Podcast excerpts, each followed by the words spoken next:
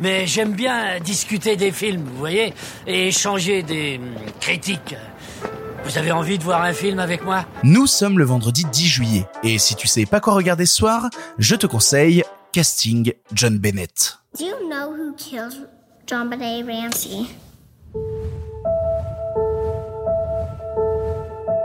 I'm auditioning for the role of John Ramsey. I'm auditioning for the role of Patsy Ramsey. Okay, people, here Patsy Ramsey was a beauty pageant queen herself. John Ramsey was a very successful man.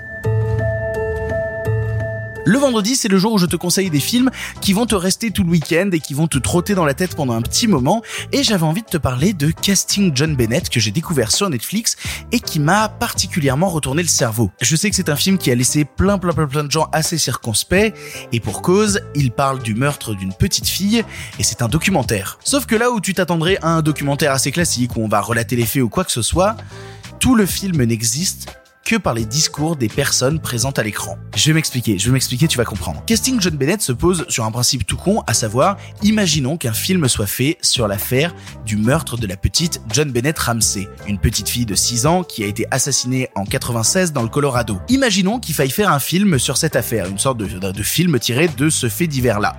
Il faudrait faire un casting, il faudrait caster quelqu'un pour jouer le père, pour jouer la mère, pour jouer la petite fille, pour jouer les policiers. Et du coup, tout le film raconte ça le casting pour un film qui n'existe pas sur l'affaire John Bennett, où on va interroger tous les gens qui viennent passer le casting. Vu que c'est une affaire qui n'a jamais été résolue, on ne sait pas qui a tué la jeune John Bennett Ramsey, nous avons les paroles de toutes les personnes qui viennent passer le casting pour jouer le rôle de la mère, pour jouer le rôle du père, et qui disent ouais moi je pense que c'est lui, ouais moi je pense que c'est lui. Au final, l'affaire existe par le fantasme qu'en font tous les gens 20 ans plus tard. Et ça donne un, truc très étrange parce que tous sont de milieux différents, de, confessions euh, euh, différentes, et donc tous ont un avis très très très différent sur l'affaire. Sauf que tous viennent pour la même chose, à savoir jouer un rôle dans ce film. Et ça prend une dimension folle parce qu'on va se retrouver par exemple avec 15 femmes, toutes habillées des mêmes vêtements pour jouer le rôle de la mère, qui ont toutes une version différente de l'affaire. Donc c'est un documentaire qui, au-delà de te parler de ce fait divers et du fait qu'il a jamais été résolu et que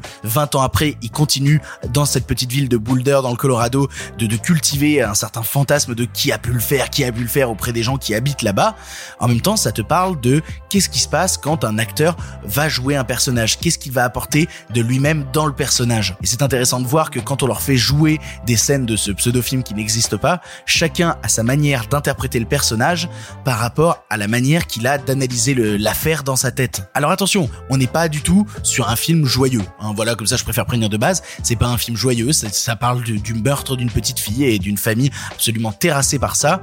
Sauf que au-delà de rester que dans les discours et d'en raconter un fait divers, il te décide d'en faire quelque chose de plus grand. Il décide de te donner une histoire qui dépasse l'histoire, à savoir l'histoire des gens qui fantasment une affaire qui n'a jamais été résolue. Au final, l'affaire continue d'exister par la bouche du peuple, par la bouche de la rumeur, et je trouve ça absolument brillant. Parce que comme je te dis, ça va alterner à la fois les phases de casting pour jouer les rôles des, vraies personnes qui ont été euh, présents dans cette affaire, à savoir donc les parents, policiers, etc. Ça te donne à chaque coup leur vision de l'affaire, ça te reconstitue des scènes qui ont été vécues à l'époque pour essayer de te donner un point de vue toi-même et que toi-même tu finisses par essayer d'imaginer qu'est-ce qui a bien pu se passer et qui est, le ou la meurtrière. Et ça se permet parfois de faire des envolées de mise en scène, des choses très stylisées, quand comme par exemple un décor de la maison est créé et tous les acteurs se baladent à l'intérieur, tous à la recherche de preuves qui n'existent pas, le décor étant factice comme leur raisonnement Casting John Bennett, ça fait partie de ces documentaires qui arrivent à parler d'un fait divers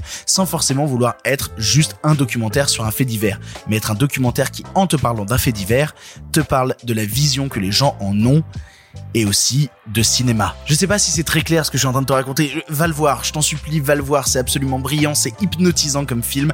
C'est formidablement bien mis en scène. Ça a fait son avant-première à Sundance et quand Netflix ont vu le film à Sundance, ils ont dit on veut les droits, on veut le distribuer sur la plateforme. Donc voilà, pour ton information, le film est disponible sur Netflix. Fonce le voir.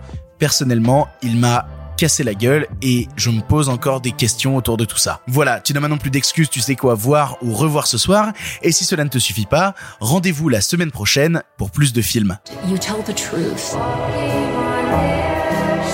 All I have to do is think about finding just a little bunny. And her little light Mommy? not being there anymore.